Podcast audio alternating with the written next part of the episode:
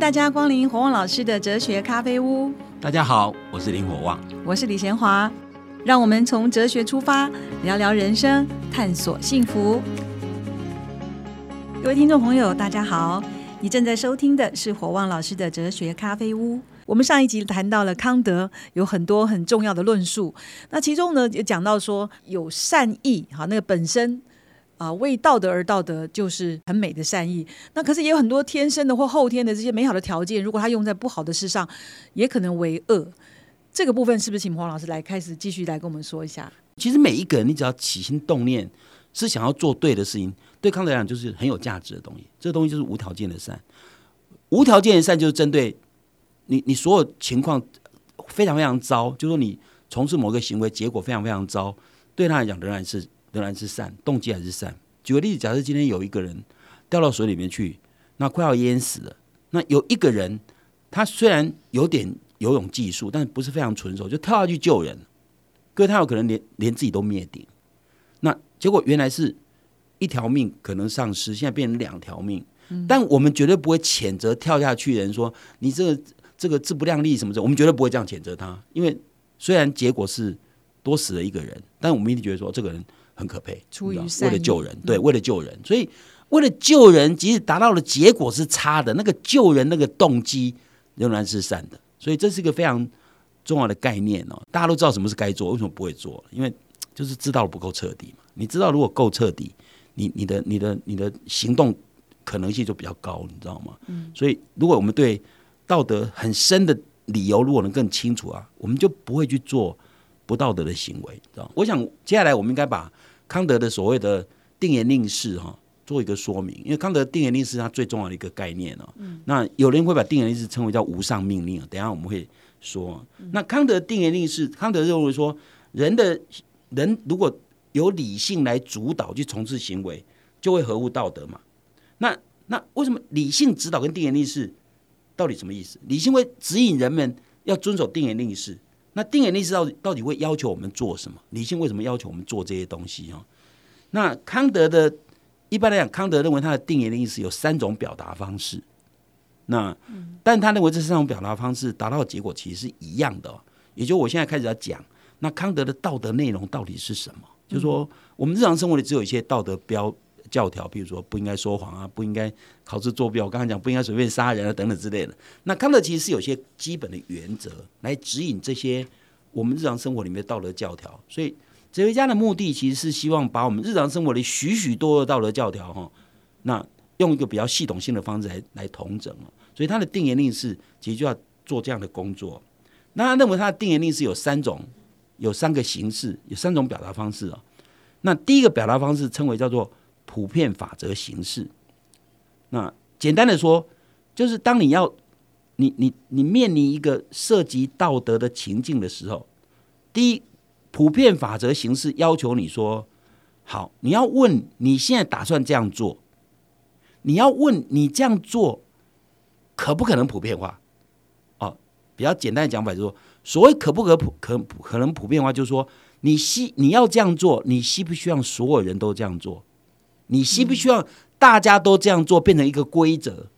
你知道吗？就像就像地心引力一样，东西抛上去一定会掉下来，变成一个规，大家都会这样做啊！我这样举个例子哦，假设你今天你不愿意你这样做，别人也这样做，或者大家都这样做，变成一个规则的时候，表示你打算这样做的行为是不合道德的。好，嗯，举个例子啊，举个例，这叫不变法则的的的的这个测测验呢。也就是说，当你考虑你自己该不该这样做的时候，你要考虑你这样做，你愿不愿意这样做的结果变成一个普遍法则，大家都这样做。举个例子啊，如果如果你你仗着身体很强壮，买车票的时候你不排队，你看那个弱女子，你就抢在她前面，她也不敢把你怎样嘛，你就插队。你这样的行为，我们一般认为是不道德，对不对？那为什么不道德？康德认为说，因为你的行为没办法普遍化。所以没办法普遍化，就是说，你想想看，你这么强壮哦，你你插队插在别人前面，那你愿不愿意？你妈妈七十岁的妈妈身体非常弱的时候被人家插队，你愿不愿意？嗯，如果你不愿意这样，那你这样做就不对。所以康德的普遍化原则其实代表说，如果你认为强凌弱，因为你强嘛，你要凌弱。那如果万一你变成弱的时候，你要别人强两欺欺负你，或者不是你弱，你的家人如果很弱的时候，别人欺负你，你愿不愿意接受？嗯，你不愿意你家人被人家欺负，那你就不应该这样欺负别人了。所以就是代表你的行为没有办法普遍化。康德自己举一个例子啊，他是假设一个人啊，他过得不错，但他看到别人的生活非常窘困，他其实很容易就帮助他，但他不想帮忙。比如说，就说有时候举手之劳的帮忙，他却不愿意做，因为干我屁事啊，对不对？那你要这样做到底合不合道德？康德意说，那你看这个例子可不可以通过普遍化的测试？也就是说，一个举手之劳或者代价不是代价不是很高的帮助别人的行为。到底我该不该做？那最后结果当然是我们应该做哈。那康德认为说，为什么一个人他生活环境非常好，然后但他看到别人不好，那虽然可以很简单就可以帮忙他，他却不愿意这样做。为什么这个是不道德？因为他没办法通过普遍法则的测试。好，普遍法则怎么测试？假设今天我们所有人有能力帮助别人，都不愿意帮助别人。我所有有能力帮助别人，是代表说我付出的代价没有很高哦。嗯，有时候只是举手之劳而已哦，我都不愿意帮助别人。如果这样的东西变成一个规则，或者变成一个普遍法则，就世界上所有人，他可以帮助别人，有能力帮助，但都不帮助别人。你要不要这样的世界？就是把这个极大化，就是这个极大化、普遍化、普遍化，就所有人都这样。嗯，假设你是一个。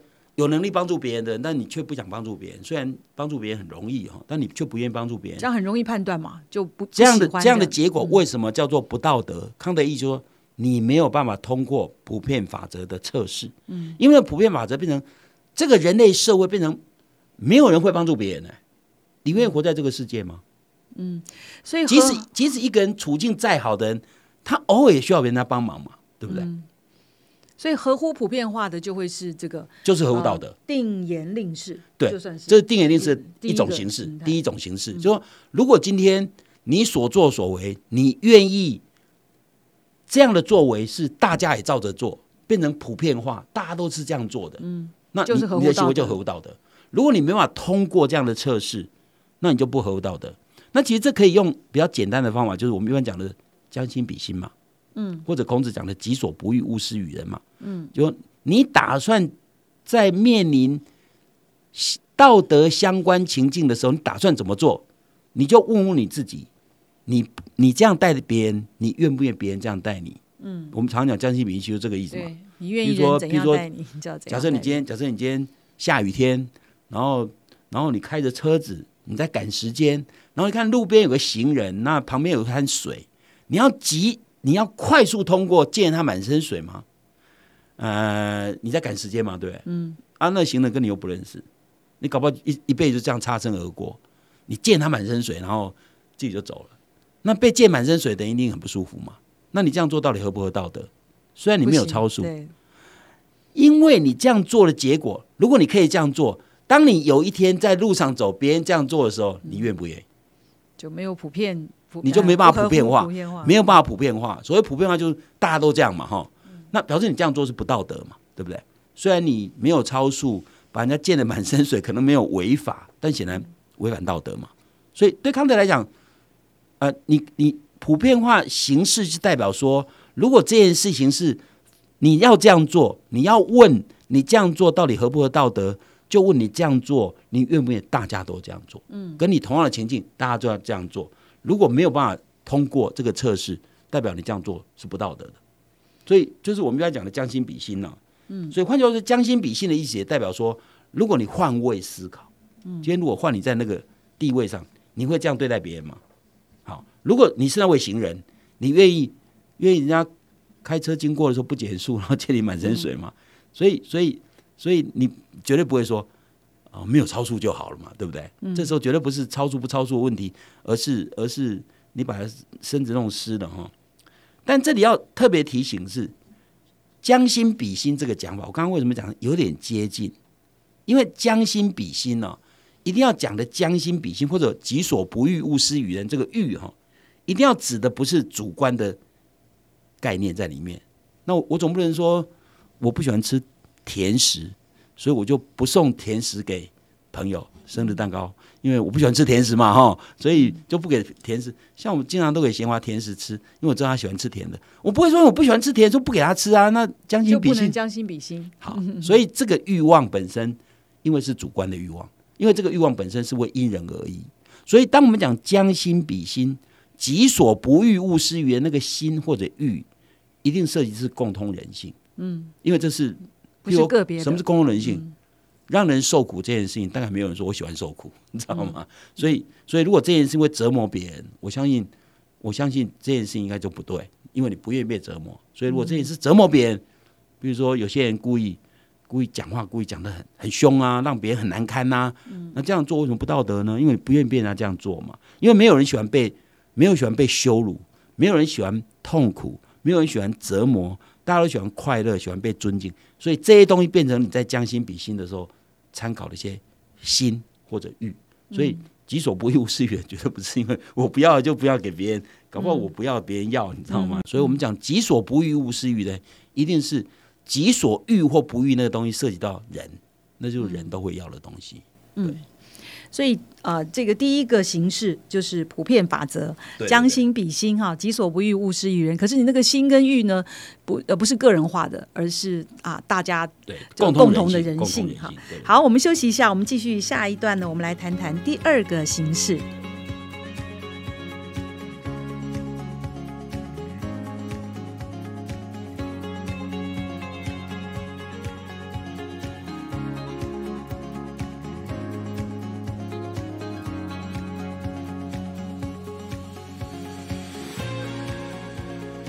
欢迎再次回到火旺老师的哲学咖啡屋。我们上一段讨论了啊，这个第一个形式哈，普遍法则，也就是呃，你愿意人怎样待你，你要怎样待人。那第二个形式，我们继来请黄老师继续来说明。第二个形式称为叫人是目的这个形式。那我刚刚讲，呃，我们讲普遍法则形式的时候，其实严格讲没有康德并没有告诉我们道德的任何内容，只是告诉你说你想做什么，就问说你要这样待别人那。别人这样待你可以吗？是这样的概念，没有讲任何内容哦。嗯所以你做任何事情都想想看，你愿意别人这样待你吗？这只是只有这样。那一般认为他的第二个形式是给予我们很明确的道德内容，嗯，称为叫人是目的。好，这个形式怎么说？目的哦，这个目的说，他要求我们，这个目的要求我们，定言力是这个目的要求，这个形式要求我们在对待人性的时候，我这里讲人性是 humanity，等下我要解释一下。嗯，不论对待自己或对待别人。绝对不能只当成只是手段，而且要同时当成是目的，这一定要解释哈。康德认为说，我们对待人的时候，对待人性的时候，绝对不能只只是把人当成只是手段，要同时把人当成目的哈。那我们把任何一个人只要当成手段或工具啊，把它当成只是手段或工具，都违反良心道德的要求，这都不道德的行为哈。我我们现在说明人性，我刚刚讲人性。讲的是 humanity 哦，不是不是一般的自然本性哦，不是指人的自然本性。人的自然本性，英文里叫 human nature。嗯，那这里讲的 humanity 指的是人之所以为人的特点，叫 humanity。嗯，所以人有人性，动物有动物性。人跟动物最大的差别在哪？在人有人性，那个人性其实就是理性。对康德讲就是理性。所以一个人如果没有理性，他其实等于。等于是动物而已，因为我们我们人同时有理性有动物性嘛，哈，嗯，那所以康德这里讲的人性，就是人人之所以为人的特点。那对康德来讲，虽然人跟其他动物一样有一些一样的特性，比如说动物不吃东西会饿，人也会啊；动物被石头砸到会痛，人也会啊。这些都是生物性的，所以所以你说子弹穿过穿过一只狮子的心脏会死，穿过人的心脏也会死啊，对不对？像这些都是人跟动物一样的部分，这是人的生物性或者动物性。你想想看，人从高楼摔下来会不会摔伤或者摔死？会啊。大概你不会觉得这个人当过总统所以摔不死，没这回事，你知道吗？所以这都是人的生物性啊。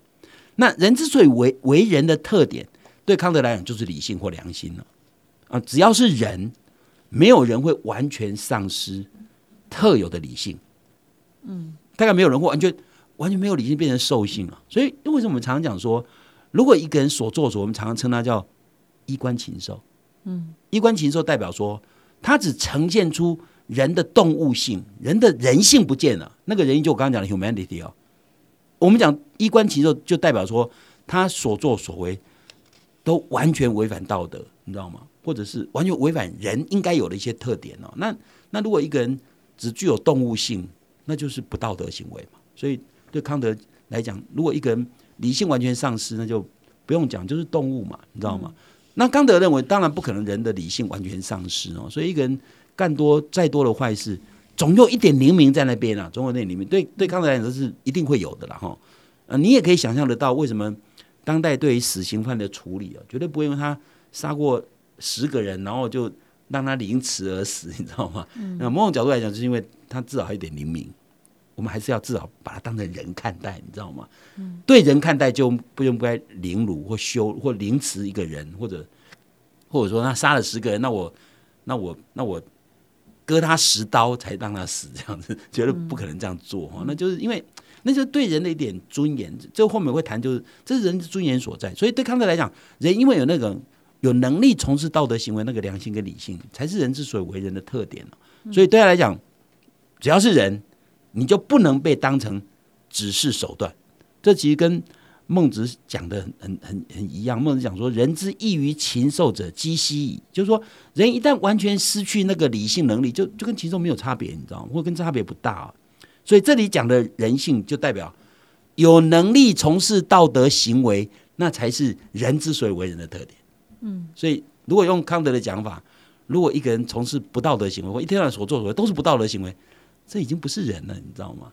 所以，所以，所以某种程度来讲，我以前常常跟学员讲说，如果每你每天想都自己的前途、自己的未来，一切都是自己、自己、自己、自己，用四个字形容这样的思考模式叫趋利避害。我说趋利避害这种思考模式，动物也会啊。那你跟动物有什么差别？有了，有了，有点差别。你是一群聪明的动物，如此而已嘛。所以一个人如果不从事道德行为，只会从事对自己有利却可能会伤害别人的行为，这这跟动物没有差，没什么差别，你知道吗？那所以对康德讲更清楚指出，人之所以为人，就是有能力从事道德行为才叫人。如果没有能力从事道德行为，那已经已经是兽了，你知道吗？所以所以这点对康德讲非常重要。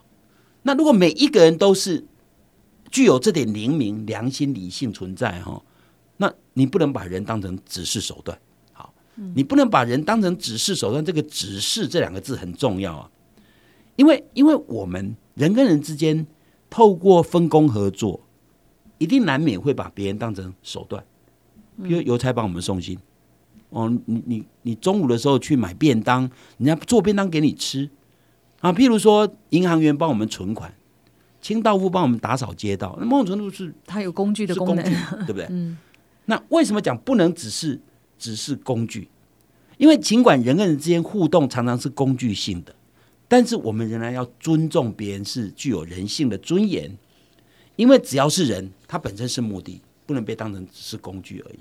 那这样的讲法，可能可能可能还要再进一步说明。我举个例子说明，比较容易说哈。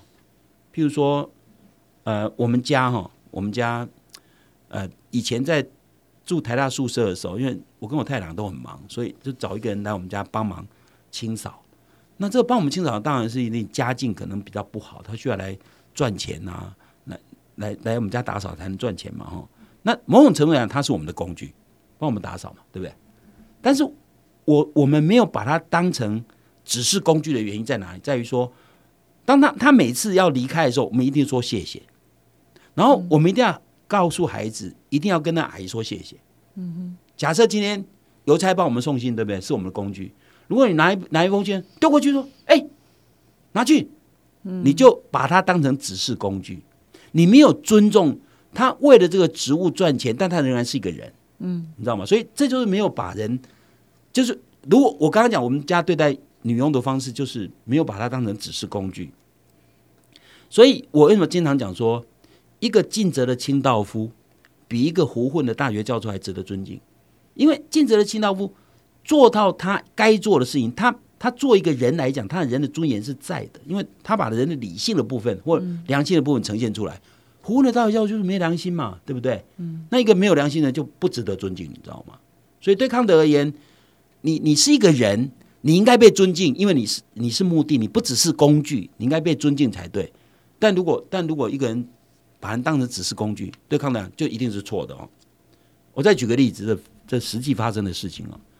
二零一八年六月二十五日，有一天有一则电视新闻报道，说有一名货车司机开车到加油站加油，他加完油后，服务员要向他收钱，他把手往地下一指，服务员不明白他的意思啊，他再向地下一指，原来他把钱丢在地下，他要服务员弯腰把它捡起来。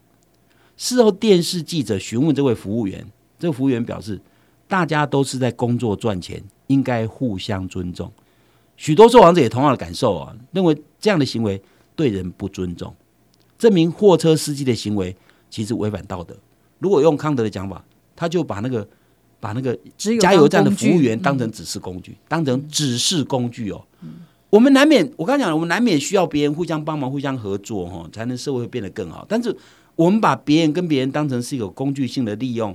但是我们没有把它当成指示工具，因为我们还是要尊重他人。所以为什么对人要职业要尊重？你知道吗？不管他从事多么卑贱的职业，他是一个人，你知道吗？所以没有对康德来讲，人没有卑微的，嗯哼，任何人都是尊值得尊敬的。只有从事不道德行为，才是人的堕落，你知道吗？那因为他失去人之所以为人的特点，所以把人当成只是工具，很明显就可以解释很多行为为什么不道德，譬如说强暴。对不对？强暴强暴犯只是把女性当成他泄欲的工具嘛？比如说绑票，绑票把人的身体当成他换钱换钱的工具嘛？所以这些东西都都是都是不道德行为。那如果从这角度来看，奴隶制也显然是个不道德的制度，因为奴隶制等于把某些人种当成低等人，你知道吗？然后把它当成纯粹是工具来用，那这就对人没有尊敬啊！所以人为目的这个概念。很清楚可以指出说，你在从事任何行为的时候，到底合不合道德？你有没有把人当成目的？嗯，或者你有没有把人当成只是工具，而没有把它同时当成目的？嗯，所以我刚刚讲，来我们家清扫的工人，他虽然是我们的工具，但我们非常尊敬他，非常感谢他。那常常用善意的方式表达对我们对他的感激。那这个就没有把它当成只是工具嘛？所以，所以就要把人当成目的啊。所以康德认为说，其实每个人都值得尊敬，因为人有人有理性，人有良心嘛。就这一点而言，人都值得尊敬啊。那所以你不能，任何人都不应该把别人当成只是工具。嗯，那人是目的，当然这个这样听起来还蛮清楚的。可是，在人里面，有的时候分男人、女人、大人、小孩、老人，对康德来讲，这都一样。所以他认为人是平等的。你要知道吗？人是平等的一个非常重要的概念，就在说，因为人如果有。用用良心更容易理解嘛？人有良心哈，会不会有人生下来良心多一点，有人生下来良心少一点？康德不认为，康德认为说人生下来良心是一样的，不会因为比较聪明比较有良心，不会哦，你知道吗？也不会因为人，也不会一个人出生比较卑微或者环境比较差、比较穷就比较没良心，不会。嗯，所以人是平等的概念在于说，这个人只要是人，他具有良心。不管男人女人，你知道吗？不管外国人、本国人，不管是肤色是黄的、黑的，嗯，他都是人，那都是平等的，而且都是平等尊严的存在者。嗯，他的尊严就在于说，因为他有能力从事道德行为。我们一再强调，所谓道德行为就是会关怀别人嘛，哈，嗯，有能力关怀别人这件事情就值得尊敬，你知道吗？那那值得尊敬这件事情是平等的，因为大家都具有一样的潜能。嗯，所以如果你今天你你作奸犯科，就你你糟蹋你自己人性的特点嘛。你知道，或者你没有善用你人性的特点，所以人是平等，是指人的智商、能力、财富、社会地位，即使不平等，人做一个道德人是平等的。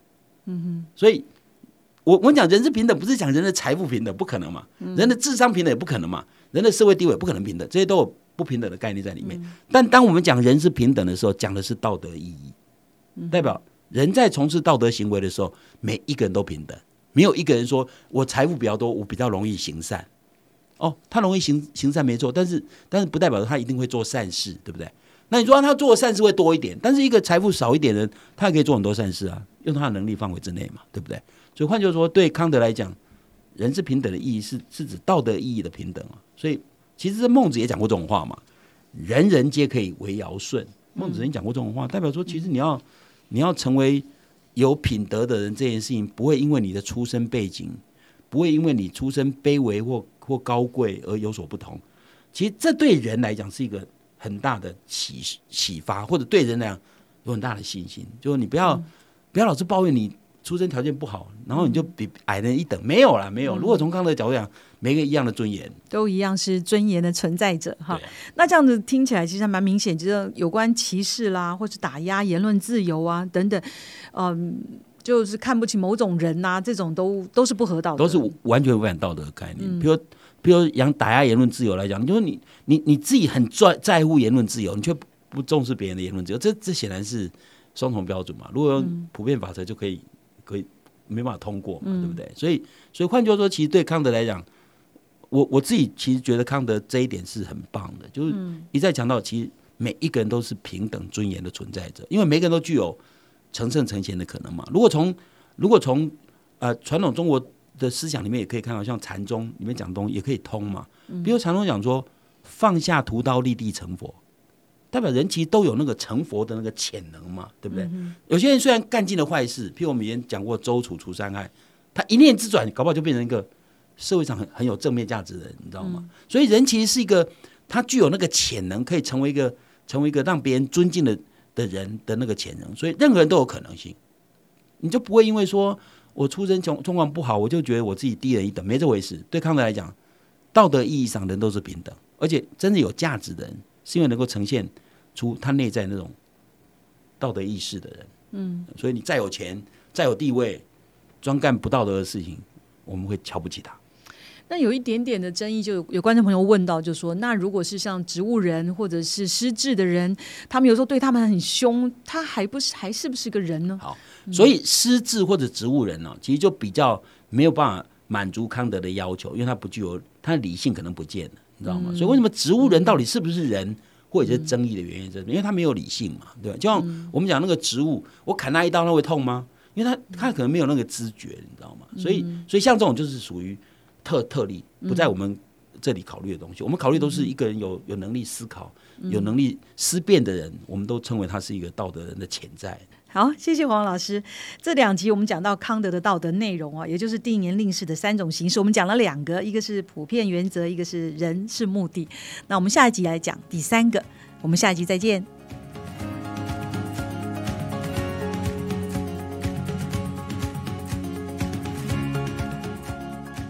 博望老师哲学咖啡屋这个节目是由新生代基金会赞助，你可以到脸书留言提问，也可以到官网查询节目更多的内容。我们节目每个礼拜四都会更新，欢迎准时收听。今天节目就进行到这儿，我们下一集再会，拜拜。